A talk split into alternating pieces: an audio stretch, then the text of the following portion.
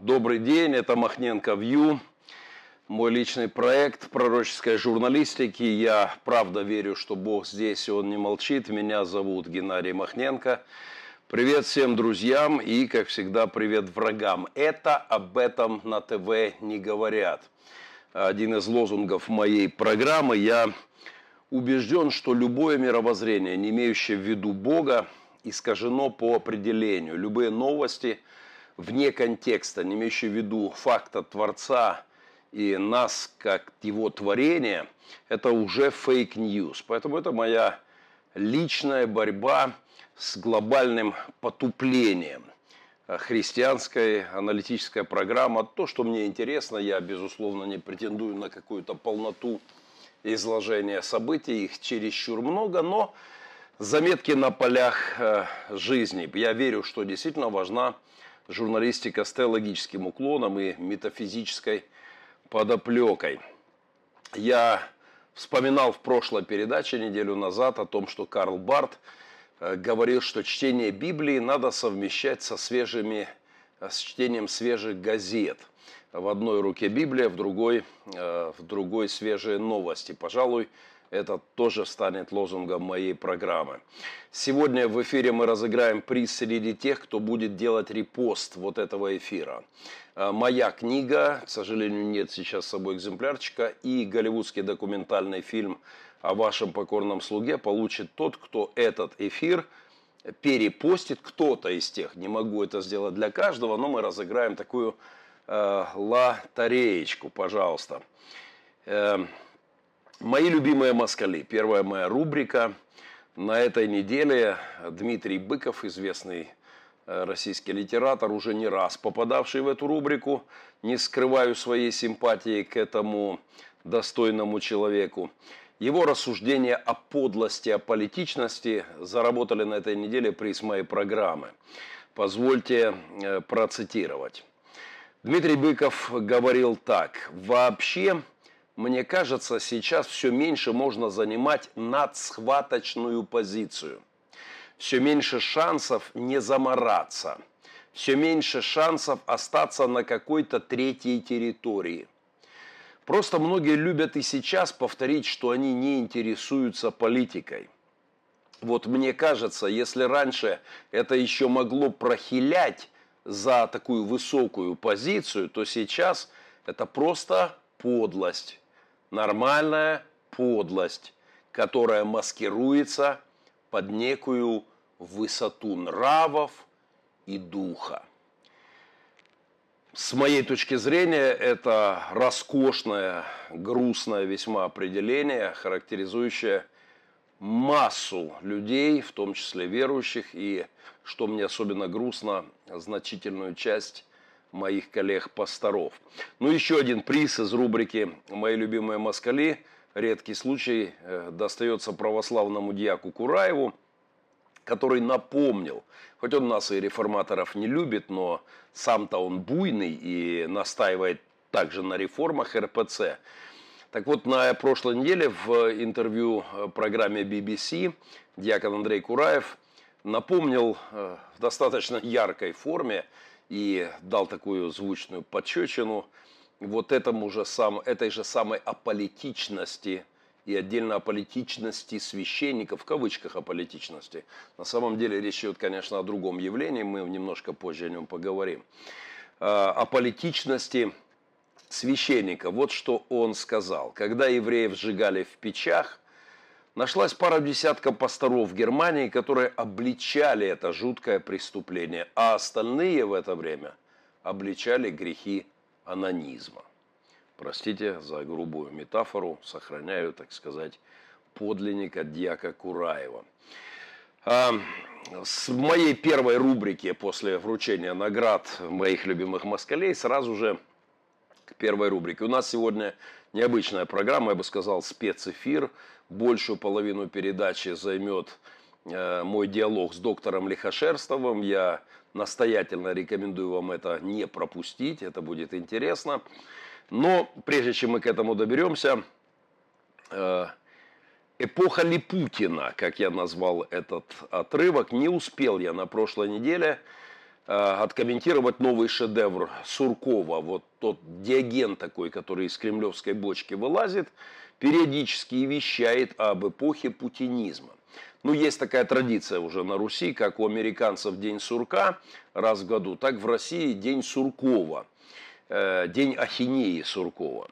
Прошлый свой шедевр о глубинном русском народе, который все вытерпит, под названием «Долгая Россия Путина», э, привлек мое внимание э, и прервал мое, мое чтение кантовской критики чистого разума. В этот раз Сурков влез в разбор этики Банхёфера, что я вам скажу не менее серьезно, чем Кант. И вот я отрываюсь от банхёферского чтения, смотрю и веселюсь. Эпоха путинизма в описании Суркова. Это, конечно, зрелище не для слабонервных. Но я вынужден расстроить кремлевского Шопенгауэра, э, Сенеку, Аристотеля, как хотите. Я должен его расстроить, потому что вот это его чисто кремлевская критика чистого разума о путинизме, все это сказано 150 лет назад. И куда более э, ярко и более честно. Сурков опоздал. Путинизм описан Достоевским. Как там у Бендера, помните, о какой удар со стороны классика. Э, по меткому определению профессора Бочинина, настоятельно еще раз рекомендую, питерский профессор, Э, Бачинин, э, он как-то заметил в, своем, э, в своей статейке, что в романе Достоевского «Бесы», этом трагическом, тяжелейшем тексте о русской болезни, о, распаде русской души, я цитирую немножечко Бачинина, о русской душе, которая утрачивает связи с, с абсолютными смыслами, ценностями и нормами и мельчающее, катастрофически мельчающее и дичающее, профессор Бочинин извлекает из бесов Достоевского одного, казалось бы, из мелких, э, не первостепенных персонажей вот этого великого пророческого романа с замечательной фамилией там был персонаж Ли Путин. Ли Путин – на этого героя Достоевск... бесов Достоевского мало кто из критиков творчества Достоевского обращает внимание, но, видимо, пришло время, пишет профессор Бочинин. Эпоха путинизма вызвала к жизни сей диковинный персонаж Ли Путина э, из, Досто... из беса Достоевских, Достоевского. Ну вот, вероятно, пришла пора перев... привести этого героя Ли Путина из романной периферии на аналитическую авансцену, пишет э, профессор Бочинин. Представить его, так сказать, в натуральном виде и повнимательней присмотреться к нему. Это не молодой губернский чиновник, слывущий в городе атеистом и отличающийся какой-то особенной злой веселостью. Он имеет подросших дочерей и всю семью держит в страхе. Внимание! Не молодой у Достоевского, семью и дочерей держит в страхе. Ну, ну, очевидно же, о ком идет речь за 150 лет до Путина. А, ну и, конечно, это классический православный КГБшный атеист, так что все совпадает. А, будучи чрезмерно скуп, Липутин сумел службой скопить себе капитал. С этим тоже у Владимира Владимировича все в порядке. В городе его мало уважают. Ну, как бы рейтинги не рисовали э, нынешнему Липутину, э, тем не менее все сыпется. А в высшем круге не принимают. Ну, прям вот изгнание из э, восьмерки и так далее. Он принадлежит группе единомышленников, которые сами себя называют «наши» невзрачная и чуть не подленькая фигурка этого семейного грубого деспота, скряги и процентщика неизменно выныривает во всех ключевых сценах романа «Бесы». Будучи явной посредственностью, а в духовно-нравственном отношении и вообще отрицательной величиной, ну, ну кто не назовет после этого э, Достоевского пророком, Ли Путин чрезвычайно энергичен – активен, деятелен, вот так и вот этот голый торс, и вот он эту, эту щуку ловит, и, и амфоры достает, и со стерхами летает. энергичен, активен, деятелен, обладает необыкновенной приспособляемостью и вездесущей пронырливостью, э, способности господина Путина по кличке Моль агента в свое время приспосабливаться, перекрашиваться, не раз описанный уже в классической э, хронологической литературе. Так вот, э, Степан Трофимович Верховенский прозорливо подмечает эти его свойства, назвав Липутина «золотой серединой», которая везде уживется по-своему. Вот оно, друзья, описание путинизма у Достоевского, что называется теперь картина маслом. А, немало скандальных акций проводится в романе под редакцией Липутина. Пребывающий вне рамок элементарной порядочности, цитирую Бочинина, не ведающий различий между нравственностью и безнравственностью, чистое описание Кремля, приемлемым и постыдным, просто, просто факт, изощренный в добыче самых свежих скандальных новостей в распространении сплетен. Ну, вот оно пророчество гибридной войны или путинской фабрики троллей – а, и в шпионстве, а, здесь вся Солсберийская, вся эта башировская, чипиговская банда, в организации всевозможных провокаций. Но не будем здесь даже комментировать. Ясно, что Ли Путин – это пророчество о нынешней эпохе Путина.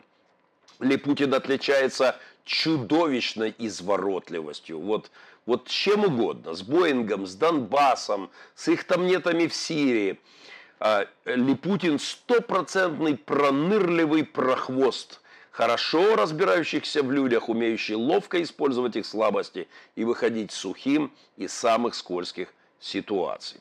При всей своей внешней невзрачности, мелкотравчатости и кажущейся второстепенности, Липутин выступает одной из главных пружин в механизме, предназначенном ликвидировать прежний порядок вещей и погрузить губернский город – в катастрофическое состояние аномии, беззакония.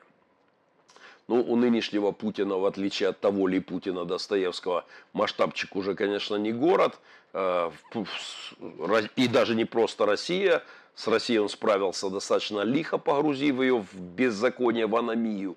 Но весь мир желательно погрузить в хаос, и Путин старается, трудится. Прекрасный портрет э, за 150 лет до нынешнего российского лидера. Не случайно, пишет Бачирин, хроникер, от лица которого ведется романное повествование, говорит этому завзятому провокатору Липутину. Я вам удивляюсь, Липутин, везде-то вы вот где только этакая дрянь заведется, везде-то вы тут руководите. Боже милостивый. Ну, это просто надо написать на Кремле. Это э, подпись Федор Михайлович Достоевский, роман «Бесы». 150 лет назад, до нынешнего э, Путина. Еще определеннее звучит авторская характеристика Ли Путина. Э, Достоевский писал так. «Человек этот был настоящий и прирожденный шпион. При всей своей, несомненно, бесовской сущности, Липутин предстает в романе мелким служивым бесом русской политической периферии, каковым и является господин Путин. Но совершенно очевидно и то, что сложись в литературном сознании Достоевского его жизненная судьба иначе, эта злокачественная человеческая личинка вполне бы могла вырасти в романе в здоровенного политического демона, поскольку она располагала всеми необходимыми для этого личностными предпосылками. Еще раз мой респект профессору Бочинину за напоминание, освежение в памяти пророчества Достоевского о эпохе ли-путинизма. Так что вот точно как у Бандеры, да, удар со стороны классика. Это уже написано господин Сурков и куда более честно, чем вы это сделали. Я уже как-то предлагал дату выхода статьи «Долгое государство Путина», предыдущей статьи Суркова, сделать национальным российским праздником, Днем русского сурка. Предлагаю ввести традиционное, как у американцев, явление. Вот Сурков вылазит из кремлевской норки э, и, и появляется с какой-нибудь свежей публикацией, народ радеет, селфится. Если Сурков выдал на гора очередной перл, значит зима будет долгой. Но обратите внимание на тот факт, что Сурков вылез сейчас не зимой, как обычно он делает, а не по графику в феврале, а, а прямо вот осенью. Это говорит о том, что, друзья, что зима будет не просто долгой, а, а апокалиптичной. В «Дне сурка», известном американском фильме, герой попадает во временную петлю и там застреет. До тех пор, пока не переосмыслит кое-что и не изменит поведение. Фамилия Суркова и его свежий философский шедевр – это именно эта история про день сурка, о застрявших во времени ФСБшных диктаторах и о мире иллюзий, в котором они живут. Сурков без подколок, современный Сенека при дворе Нерона. И хотя Владислав Юрьевич по возрасту не тянет на титул воспитателя кремлевского диктатора или Путина, но неужели вы не видите, что Сурков идет по вселенной, как глубокий старец, узревший вечное, прикоснувшийся к божественному, стам стал богоподобен, как в одной популярной гуляющей шутке, э, в таком тексте веселеньком по интернету. Я не мог не откомментировать эпоху ли путинизма, которую Сурков объявил, но, увы, попал. Э, как и с Донбассом, в общем-то, попал опять Сурков, потому что все это уже написано Достоевским. Я решил э, начать некоторые банхёферские чтения в догонку вышесказанному. Вернемся к классике от кремлевских э, философов. Настоятельно рекомендую небольшую совсем статейку проработать. Дитрих Банхёфер, пастор-мученик, участник заговора против Гитлера, казненный по личному его распоряжению за месяц до победы. У него есть замечательная статейка под названием «Спустя 10 лет». Она написана в 43 1943 году, 33-й э, приход Гитлера к власти, 10 лет под Гитлером – 10 лет демонов у власти. Э, Банхёфер пишет это к Рождеству, читает этот текст своим друзьям. Это декабрь 43-го, через несколько месяцев арест Банхёфера, а еще через год, э, в апреле, его повесят. Одно из самых значительных свидетельств прошлого века, так охарактеризовала этот небольшой текст э, одна из женщин, вот, исследователей хороших комментаторов Бонхёфера. Это свидетельство о том, что церковь жива. Жива даже во тьме. Жива даже тогда, когда все поют Аллилуйю тиранам. Церковь жива. Я, там масса интереснейших заметок. Я сейчас не буду, не буду слишком много, но, э, ну вот, например, зло под видом света, так я заглавил эту часть. Грандиозный маскарад зла, пишет Банхёфер, смешал все этические понятия. То, что зло является под видом света, благодеяния, исторической необходимости, социальной справедливости, в конец запутывает тех, кто исходит из унаследованного комплекса этических понятий. Для христианина же, опирающегося на Библию, это подтверждает бесконечное коварство зла. А, зло в маскараде, оно маскируется и, меша, и смешивает все этические понятия.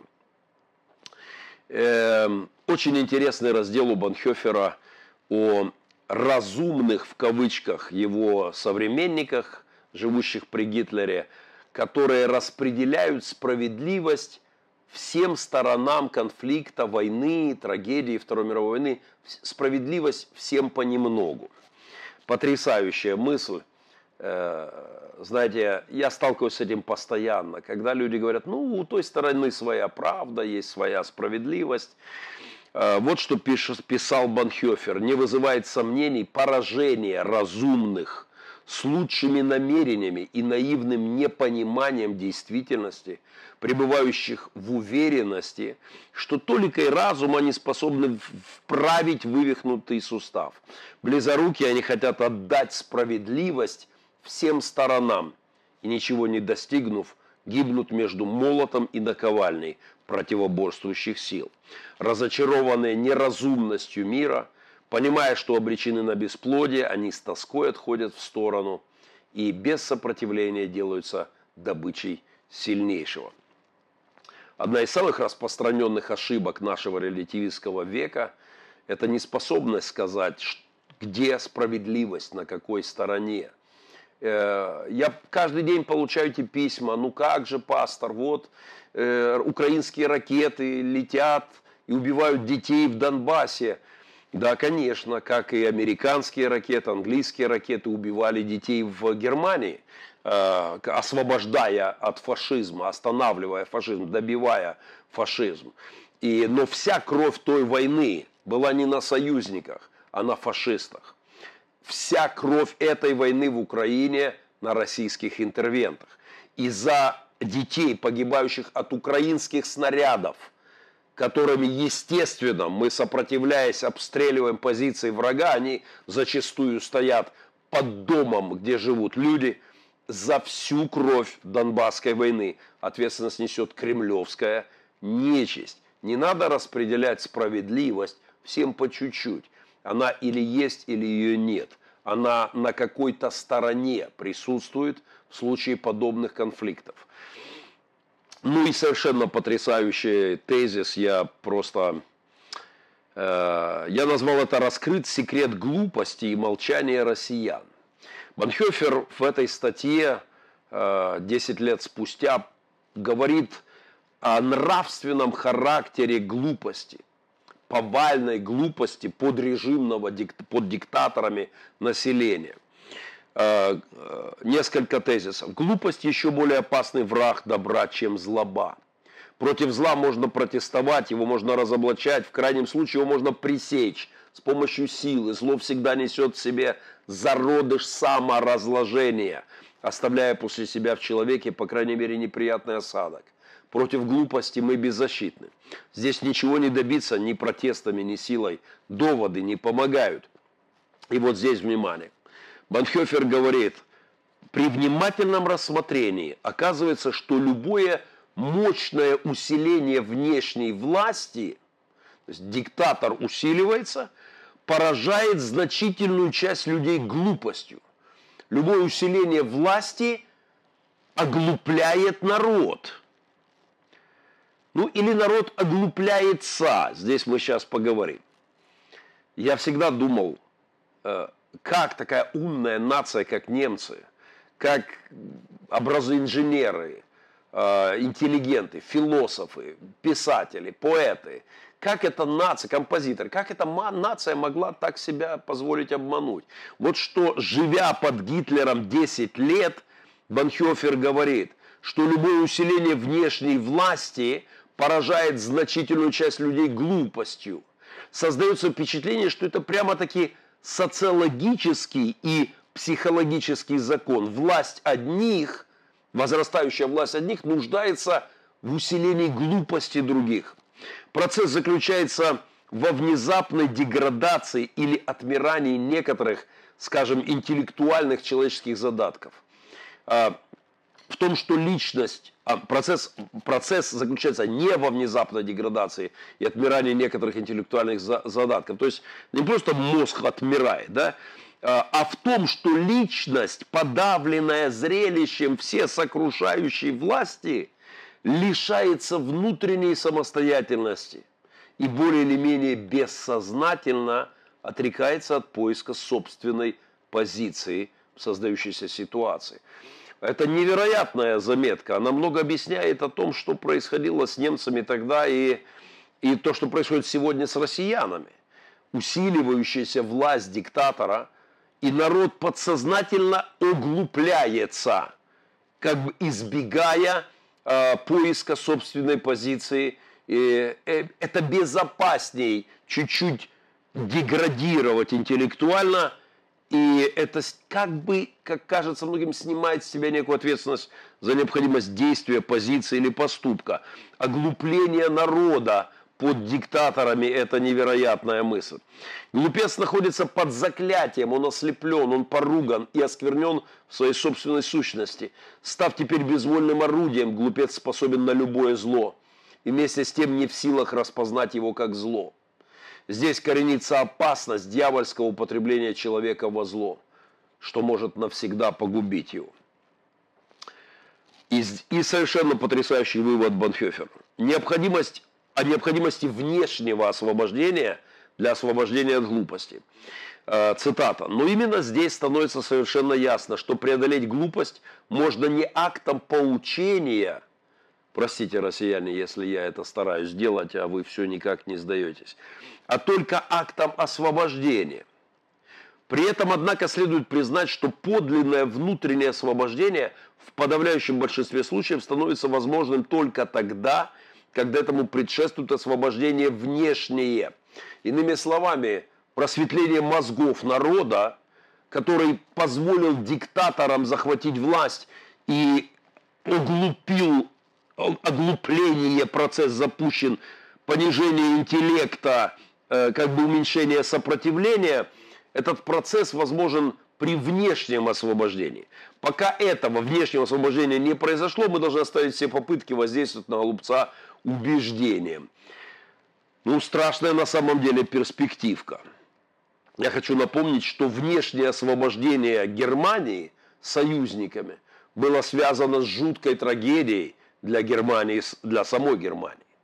Внешнее освобождение, заравненное Э, в землю разрушенная Германия понадобилось, чтобы происходило освобождение внутреннее.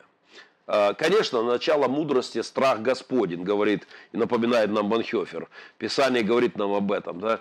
Но Писание говорит о том, что внутреннее освобождение человека для ответственной жизни перед Богом есть единственно реальное преодоление глупости. То есть русские люди могут сегодня очнуться от безумия своего – в этой войне, проклятой в Украине, в этой интервенции, либо возрождением настоящим духовным и набравшись смелости заявить свою позицию, либо понадобится внешнее освобождение и потом внутреннее. Я хочу напомнить, что вся немецкая интеллигенция – после поражения в Германии во Второй мировой войне писала книги, выступала публично, призывая немцев к покаянию. Однако этот путь к покаянию длился почти два десятка лет. А, на днях попалась мне прекрасная статья, где напоминается публицистика Леонида Млечина. Он очень много лет изучал феномен э, немецкого покаяния. Он говорит, что немцы воспринимали Нюрнбергский процесс как месть над побежденными.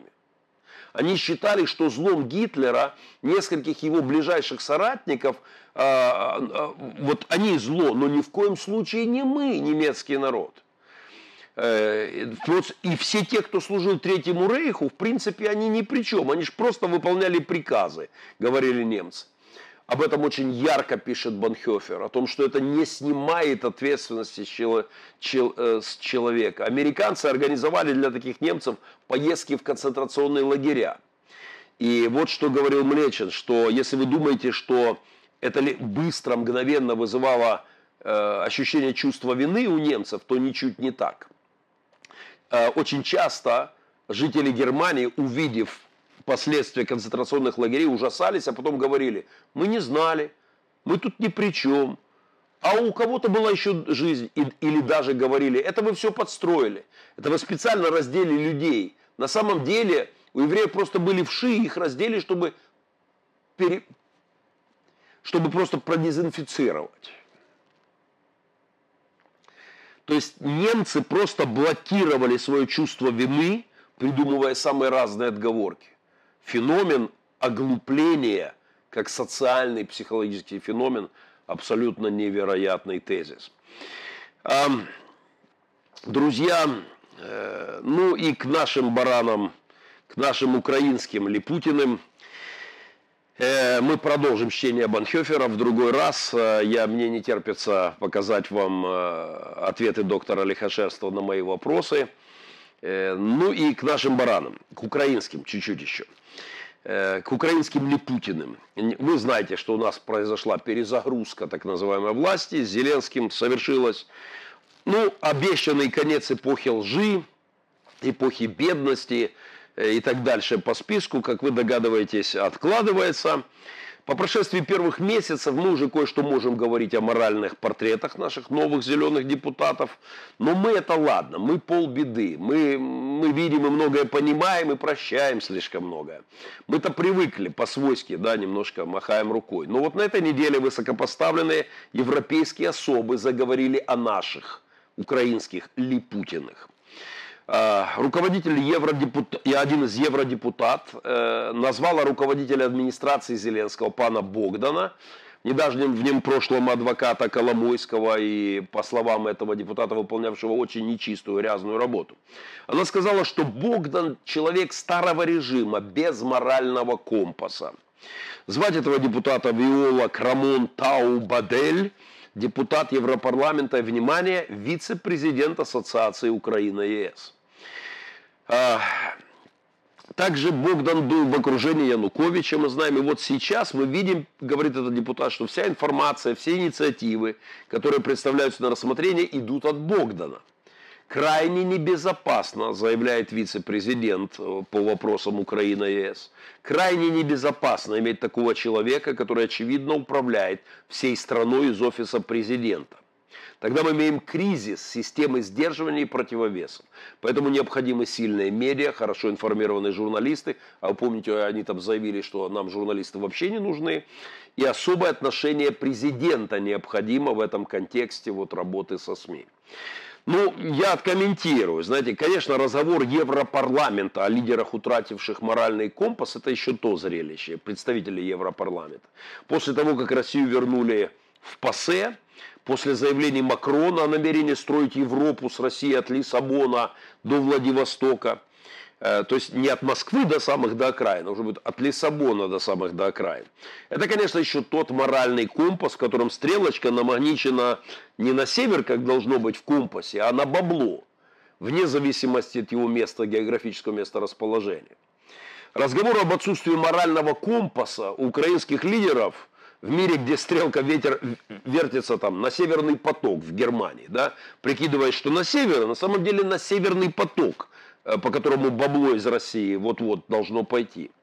В мире, где советуют Трамп Украине, над которой шестой год издевается Россия, просто помириться с Путиным, как-то там договориться, это, конечно, все еще о том компасе. Моральный компас Богдана, безусловно, хиленький. Безусловно, наша элита э, в моральном, этическом э, в, э, смысле это Э, это деградировавшие люди, как и вообще элиты постсоветского пространства.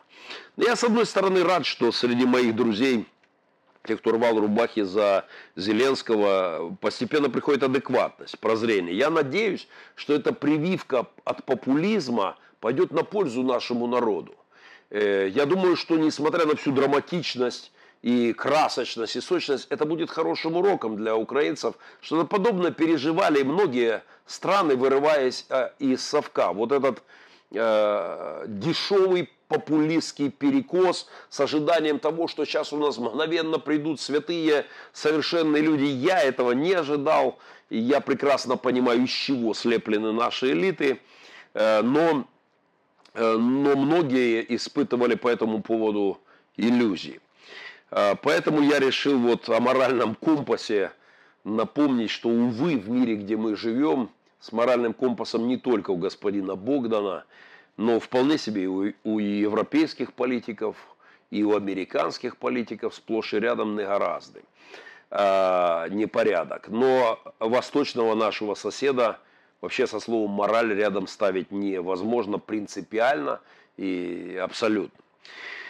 Э, друзья, э, это Махненко Вью, Геннадий Махненко. Я правда верю, что Бог здесь, и Он не молчит. Это об этом на ТВ не говорят. Ну и сейчас я с радостью предоставляю вашему вниманию э, мое такое интервью небольшое. Я задал вопросы доктору Лихошерстову, который прошелся хорошенечко по теологии пастора Александра Шевченко, недавно посетившего Украину, как я выразился в блоге позавчера, э, осквернившего братскую могилу в Славянске своим присутствием, на этой могиле не раскаявшегося человека, который целую книжонку написал после Майдана о том, как мы все неправы, который заявлял, что Путин защищается от НАТО, и Россия не в одностороннем порядке напала на Украину и т.д. и т.п. Вот он посетил мою страну, и даже э, хватило вот совести или ее остатков бесстыдства хватило посетить могилу, братскую могилу в Славянске. Может быть, он там где-то каялся, я не знаю. Но, во всяком случае, я продолжаю свой э, курс Шевченко видения. И сегодня в этой рубрике мой диалог с доктором философии и богословия Алексом Лихошерством из Канады. Я задал ему 10 вопросов и его 10 ответов. С моей точки зрения это крайне интересно. Наслаждайтесь.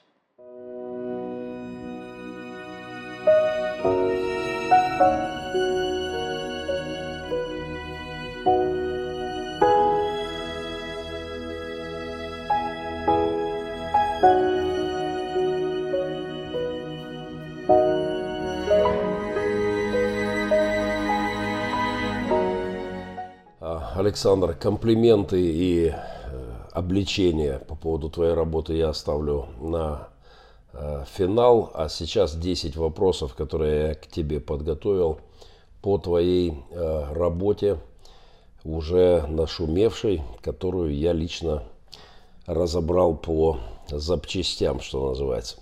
Первый вопрос. Почему ты, собственно, прицепился к Александру Шевченко? Ну, я-то ладно, я контуженный, я злой пастор, я распинаю мальчиков, ем снегирей, продаю рабов, но чем тебе лично не нравится замечательный, нежный, добрый пастор из Сакрамента? Вот ты утверждаешь что-то в том роде, что Господь тебя вдохновил на это не очень приятное, но весьма хлопотное дело. Объясни, почему? Геннадий, спасибо за вопрос. Вначале я все-таки хотел бы поприветствовать тебя и твоих слушателей. Как мне кажется, это одна из наиболее здравых, мыслящих, адекватных аудиторий. Э, что касается сути твоего вопроса, то, э, как ты верно подметил, источником э, моего теологического внимания к Александру был Бог, о чем я уже более подробно рассказывал на своем сайте. Во-вторых, известный протестантский теолог и редактор журнала «Современная реформация» Майкл Хортон написал в свое время статью э, «Закончилась реформация», в которой он высказывает мысль о том, что ереси в, э, со времен реформации всегда проникали в протестантские церкви двумя путями. Это невежество и ложное или фальшивое благочестие. Служение Александра Шевченко, на мой взгляд, э, в наиболее полной мере отражает правоту слов Майкла Хортона. И напротив, как мудро выразился доктор Майкл Аллен, реформация была прежде всего движением духа и веры, ведущим людей в глубины Божьей истины. И моя критика Александра Шевченко – это попытка вывести верующих людей на эту глубину. В-третьих, э, если ты помнишь, э, Чарльз Перджин э, учил, что любой проповедник после определенного времени за кафедрой должен внимательно исследовать плоды своей проповеди, своего служения через обратную связь с церковью. И я не понимаю, почему Александр так расстроенно заявляет, что под него серьезно копают. Разве в христианстве у кого-то есть иммунитет от критики? Веристские верующие в 17 главе Деяний, они проверяли, как ты помнишь, Павлу и Силу и удостоились похвалы как благомысленные. В свое время э, даже апостол Петр услышал от Христа слова «Отойди от меня, сатана, ибо ты думаешь не о том, что Божье, а о том, что человеческое». И мы должны понимать, что мы живем в то время, когда уровень профессионализма, он вырос во всех сферах многократно. Я приведу пример из того, что я знаю. Моя жена а, известный доктор-филолог. Она в этом году а, ее пригласили э, изучать, э, вести группы изучения украинского и русского языка в университет Калгари. Так вот, первую оценку, evaluation от студентов ей сделали э, уже после первых двух занятий.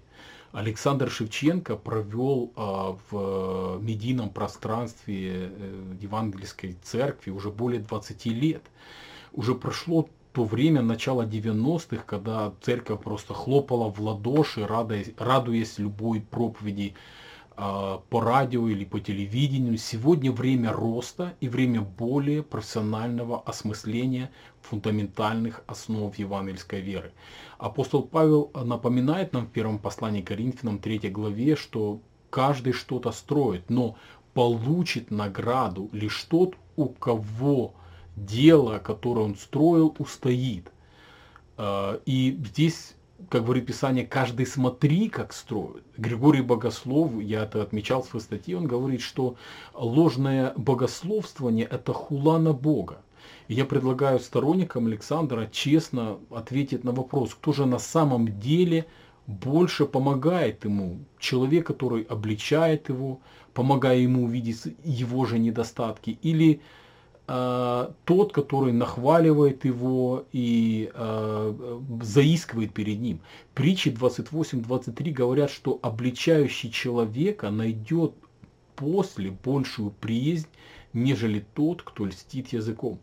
Поэтому я расцениваю слова Александра Шевченко о том, что я под него серьезно копаю, как комплимент в отношении того, что я не занимаюсь огульным очернительством, а серьезной, вдумчивой и аргументированной критикой его неевангельской и антиреформаторской позиции, о чем мы еще будем говорить сегодня. Александр, ты упоминаешь о шизофрении нарративов по Арестовичу в своей работе, как о признаке пораженческом для общества. А, вот мы живем во времена перемен, и мне кажется, что битва нарративов – абсолютно естественный процесс. Это элемент сражения, духовной битвы. Я не рассматриваю само наличие этого противостояния как поражение.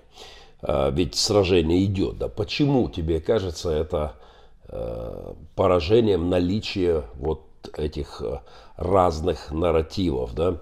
Лично мне это так не кажется. Попробуй объяснить. Геннадий, ты безусловно прав. Э, битва нарративов, битва аргументов – это действительно нормальный процесс, но не лукавая и изворотливая подмена нарратива, когда некая идея без теоретической и практической проверки пытается занять место здравого смысла и здравой ортодоксии. Само слово шизофрения с греческого – это расщепление ума, э, которое характеризуется фундаментальными расстройствами мышления и восприятия. Для того, чтобы глубже понять эту идею, я приведу пример из истории. А, в первый же день войны, 22 июня 1941 года, а, митрополит Сергий Строгородский, на то время местоблюститель патриаршего престола, написал и собственноручно отпечатал на машинке послание пастырям и посомам Христовой Православной Церкви, в которых он призвал советский народ на защиту Отечества. И там вот есть такие слова. Фашистующие разбойники напали на нашу родину. Попирая всякие договоры и обещания, они внезапно обрушились на нас. И вот кровь мирных граждан уже орошает родную э, землю. Заметим, что это здравый нарратив, здравая позиция православной церкви, а, которая всегда, я подчеркиваю, всегда в истории поддерживала оборонительную войну.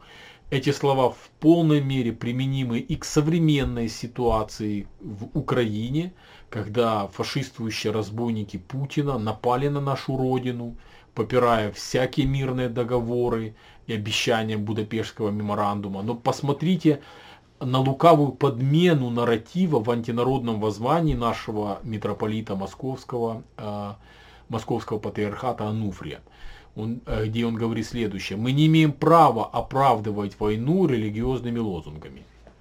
То есть тысячелетиями вселенское православие оправдывало оборонительную войну, а сейчас не можем.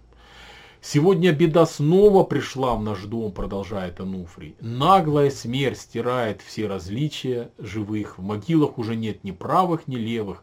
В гробах сегодня лежат чада нашей церкви и на востоке, и в центре, на западе Украины. Если мы не остановим войну в своих сердцах, она будет только разгораться снаружи. Опять же, получается, что это какая-то наглая смерть, а не наглый фараон Путин в своей ярости, пославший войска догонять убежавший э, на запад э, украинский народ. И вот эта наглая смерть, этически нейтральная беда по неведомой причине пришла в Украину. Отметим, что здесь никакой битвы аргументов нет, по сути и по содержанию. Так же, как и в случае с Александром Шевченко, который просто приходит в свою студию и голословно заявляет нам о том, что носителем вот этой классической ортодоксии протестантской является именно он, а не реформаторы. Извините, но на каком основании? И вот тут из глубины прошлого столетия патриарх Сергий Строгородский обличает подобное этическое молчание и нынешнего патриарха Кирилла, и митрополита Ануфрия, и Александра Шевченко. Вот я хотел бы процитировать а, окончание вот этого послания 41 года. Э, Сергия Строгородского. А если сверх того, молчаливость пастыря, его некасательство к переживаемому паствой объясняется еще и лукавыми соображениями насчет возможных выгод на той стороне границы, то это будет прямая измена Родине и своему пастырскому долгу поскольку церкви нужен пастырь, несущий свою службу истинно ради Иисуса, а не ради хлеба куса, как выражался святитель Дмитрий Ростовский. Положим же души свои вместе с нашей паствой. Церковь благословляет всех православных на защиту священных границ нашей Родины. Господь нам дарует победу. Геннадий, я хотел бы подчеркнуть вот эти слова лукавыми соображениями насчет возможных выгод на той стороне границы, то это будет прямая измена Родине. Вот это и есть пример шизофрении нарративов как в современном православии Ануфрия, так и в служении Александра Шевченко. Александр, твоя цитата Шевченко. Александр Шевченко востребован потому, что здравое богословие в эпоху популизма неинтересно. Ты говоришь о том, что сегодня в части то, что доктор Черенков, Михаил Черенков назвал воспроизведением невежества.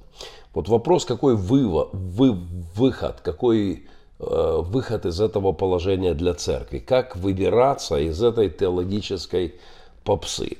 Я сегодня, вчера был в книжном магазине, думаю, в лучшем христианском книжном магазине Киева и э, страны, да. И у меня после этого развернулась полемика по поводу того, что главные книги в этом магазине э, пылятся на полочках и не сильно востребованы. Главные, самые важные, как мне кажется. А вот шлягеры или то, что я называю поп-богословие, не в смысле поп-православное священник, в смысле попсовое богословие, э, вот это все пользуется э, таким широким спросом. Что ты думаешь, как выбираться церкви из попсового дешевого богословия? Геннадий, спасибо за вопрос. А, конечно же, наша многострадальная церковь всегда во все времена живет на пределе истории, в самой гуще событий. И степень ее зависимости от внешнего мира не убавилась, а напротив многократно возросла. И ты прав, что сегодня богословские, настоящие богословские книги пылятся на полках, потому что их авторы не гоняются за переменчивым мнением толпы эту миссию успешно выполняет популярное богословие. И ты говоришь, что нужно выбираться. Но выбираться куда? А вот 6 октября этого года в Лондоне состоялся семинар Андрея Кураева по теме а, ортодоксия, точки роста и кризиса в 21 веке. И я вот подумал с доброй завистью о том, что пора бы уже и нам, протестантам, найти и обозначить, наконец, свою точку роста и ортодоксии, это, по сути, есть тот главный вопрос, который я ставлю в конце своей статьи о Шевченко. Допустимо ли для евангельского верующего протестанта 21 века все так же определять свое богословие в терминах, конструктах и решениях магистрской реформации или ожидать нам другого? Как ты, наверное, знаешь, христианские писатели апологет Гилберт Честертон, он всю свою молодость промучился мыслями о самоубийстве, и его в буквальном смысле спасло христианство через поиск истины и ортодоксии. Он оставил нам наследие 69 книг и так или иначе поднимал и осмысливал эти темы вновь и вновь. Мне понравилась его фраза из книги, в книге «Еретики», что всякая ересь была попыткой сузить церковь. Это как находятся субботники, говорят, мы празднуем субботу, истинная церковь вот только у нас. Или мы пацифисты, истинная церковь только у нас. Ну, конечно же, это не так. И э, сегодня в популярном богословии по Честертону мы уже достигли того уровня цинизма, когда современный человек говорит, вот я цитирую Честертона, давайте не решать, что хорошо, а давайте решим, что хорошо не решать. И вот когда современный протестант не желает размышлять э, над тем, что же является его ортодоксия, и живет по этой формуле Честертона, а давайте решим, что хорошо не решать, тогда приходят духовные проходимцы и начинают учить нас о четвертом измерении, начинают учить нас о равнодушии к родине, о том, а, начинают критиковать наших патриархов за их патриотическое высказывание. И таким образом, шаг за шагом мы получаем протестанство без реформации, который живет по формуле, которой критически уже высказывался доктор э, Черенков. Реформация – это мы. И перефразируя Чистертона, можно сказать, что золотое правило богословия сегодня заключается в том, что больше нет золотого правила. По поводу того, как выбираться, то здесь простого рецепта нет, но все же я хотел бы, наверное, обратиться к э, бакалаврам, к магистрам богословия, которые в данный момент размышляют, э, э, хотят выбрать какую-то тему для своей будущей докторской диссертации. Конечно же, у них есть э, право и свобода занять себя любой темой, но я хотел бы, чтобы они подумали о той практической пользе, которую они могли бы принести а, протестантской церкви профессиональным богословским исследованием ересей современной теологической попсы. Это был бы колоссальный по степени востребованности труд, труд во благо страдающему телу церкви. И в равной степени этот призыв, наверное, применим и к тем докторам богословия, которые, э, может быть, в этот момент занимаются написанием какой-то монографии, книги, и которые также могли бы своим авторитетным мнением влиять на богословие толпы и э, ее нездравые концепции.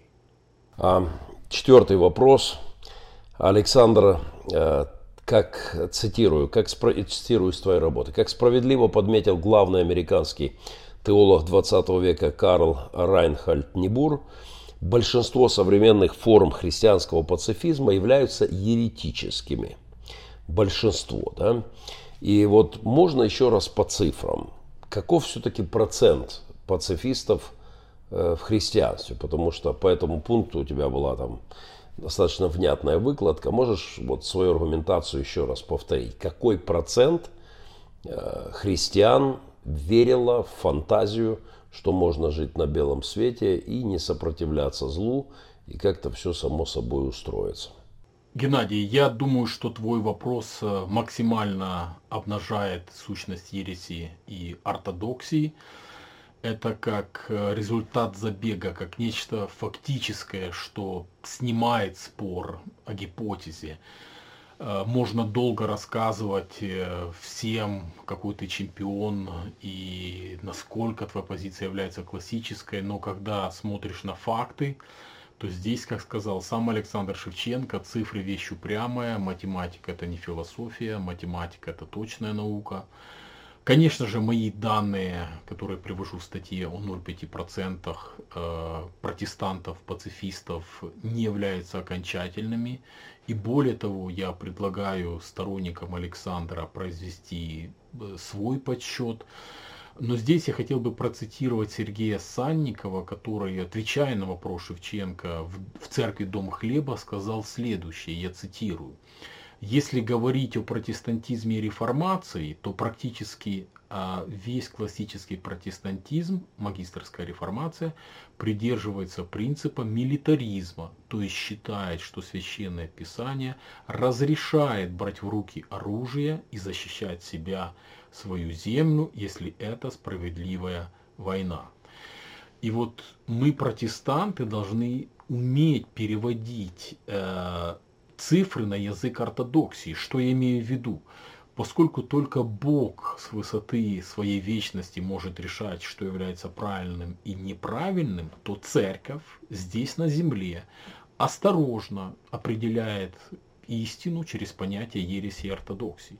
Терминологически это сложная концепция, но если коротко, то ортодоксия в хорошем смысле слова – это мнение большинства, которое отражает верность апостольской традиции, которое отражает системность богословского мышления, которая определенным образом закреплена в решениях соборов и съездов, которые ты можешь взять и прочитать, и в то же самое время слово ересь, хайрасис, да, греческое а, слово, от которого произошел наш термин ересь, тесно связано по смыслу со значением а, слова выбор или выбирать.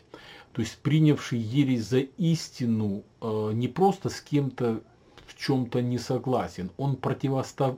противопоставляет себя и свою веру вере церкви. Возьмем, например, спор о соблюдении субботы и об обрезании в ранней церкви. Партия Иакова тогда настаивала на целом ряде требований иудаизма.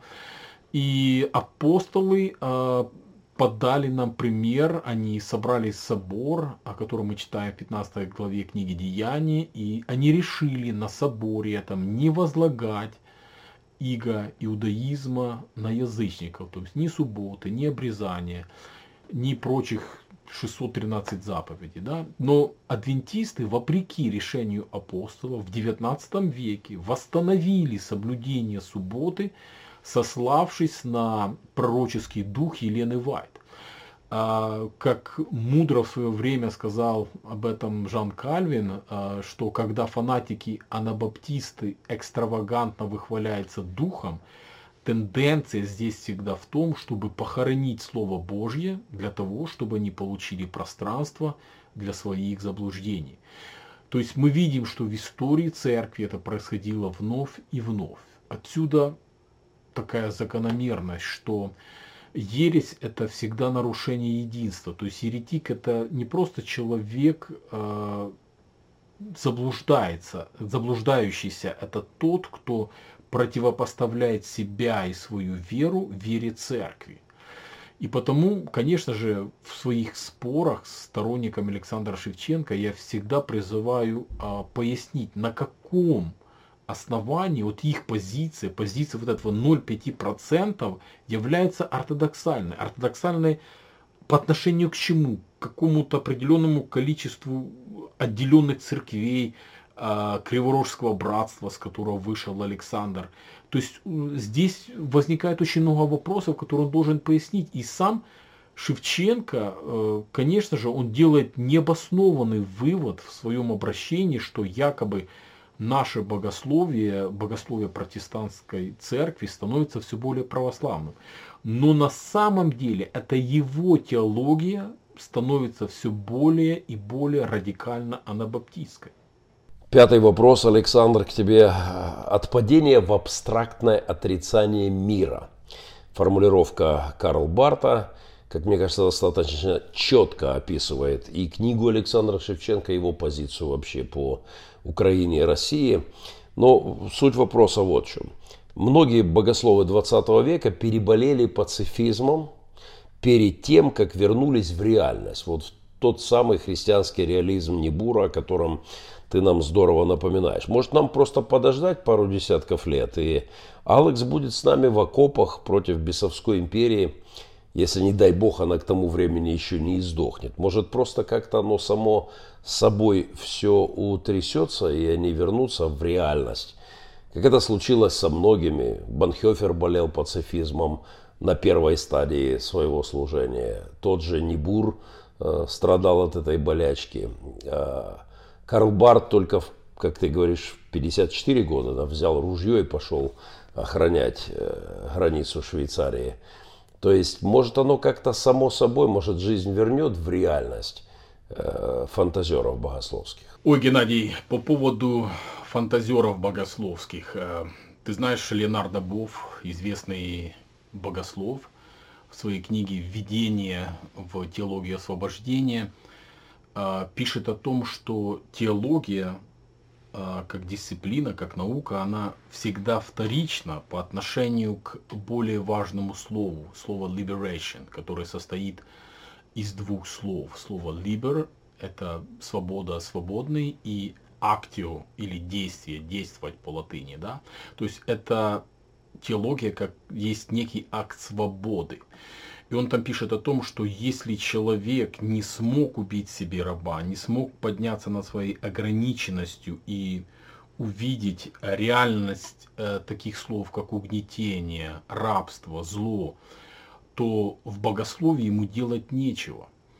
А, по сути, говорит Бог, этот человек прошел мимо тех людей, в которых сейчас, в данный момент, страдает Христос. Вот послушай, что он пишет. Он пишет, о том, что поэтому первое, что мы должны сделать, пишет Леонардо Бов, это иметь ясное понимание реальности угнетения. So first we need to have direct knowledge of the reality of oppression. Как? Через объективное соединение в солидарности с бедным, страдающим человеком. А, обрати внимание, что Писание говорит, что именно так и поступил Христос. Он принял образ раба, он не принял образ царя, он не принял образ вельможи, а, но образ раба из-за преступников сделался ходатаем.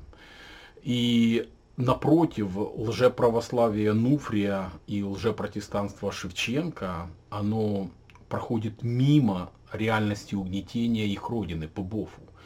Если в Писании с первых страниц мы видим, а, что много тысяч лет тому назад Бог посылает Моисея а, к фараону а, с посланием «отпусти мой народ», во времена, когда рабство, по сути, было всеобщим, то сегодня, когда после деколонизации Африки, деколонизации Южной Америки, Индокитая, Украина стала одной из последних стран на планете Земля – которая попыталась окончательно сбросить себя колони... колониальное ярмо Кремля, Александр Шевченко, вместо того, чтобы обратиться к московскому фарону с тем же посланием «Отпусти мой народ», он стал на сторону этого фараона. Более того, он попытался оправдать его чувства, оправдать неодностороннее вторжение России в Украину.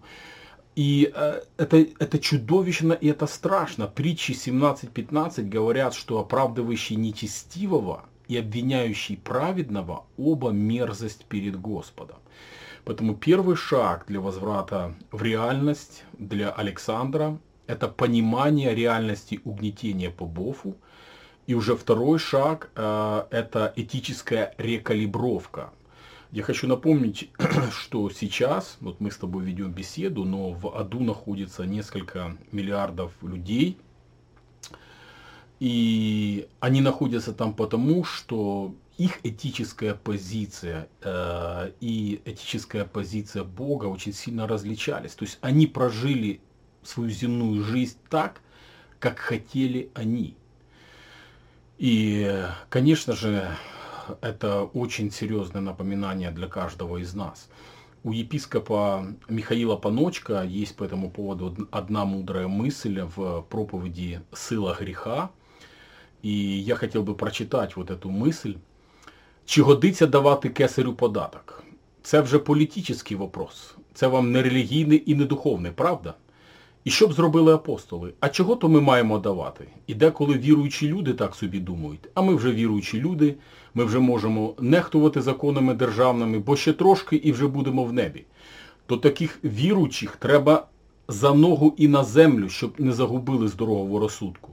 З історії хотів би дещо нагадати, коли віруючі люди починали добре, але не трималися писання, не трималися братства, не трималися друг друга, уєдинялися в групки такі окремі маленькі, де тільки вони святі, святі, дорівнувалися до того, що почали робити нездорове. Тому перше, що церква має робити з Олександром Шевченко, це для повернення в його в реальність, як каже єпископ Паночка, це за ноги і на землю, щоб не загубив здорового розсудку. Я уверен, что те, кто внимательно послушал этот материал, получили немало благословений. Я бы советовал вам еще раз пересмотреть с э, ручкой в виде конспекта. Многие вещи достойны того, чтобы взять себе вполне на заметочку. Это проект Махненко View. Э, меня зовут Геннадий Махненко, я пастор и правда верю, что Бог не молчит, что Он здесь, что Он есть, что этот мир в Его руках. Спасибо всем друзьям, кто смотрит эфиры, спасибо всем за перепосты, лайки, комментарии. Среди тех людей, кто сделает перепост этой программы, будет разыгран приз, и в следующий раз я объявлю победителя за две недели, я уже задолжал. Э, я нахожусь на конференции «Мир без сирот», э, форум, международный форум «Мир без сирот». С этим призывом мы объехали вокруг земного шара, и сейчас будет три дня очень важные разговоры, стратегии, э, видение для того, о том, как нам идти к нашей мечте, миру без детских домов и интернатов. На следующей неделе я буду в, на, в Киеве на конференции «Новомедиа», а еще через неделю я буду опять в Киеве на Восточноевропейском лидерском форуме. Следите за рекламой в моих соцсетях. И если вы киевляне, непременно подтягивайтесь. Спасибо всем, кто был со мной в эфире. Сегодня у меня нет возможности ответить на ваши вопросы непосредственно онлайн, но я сделаю это э, вот э, текстом, так что я буду с вами и с другой стороны экрана, благо есть новые технологии. Всего доброго, с Богом, благословений.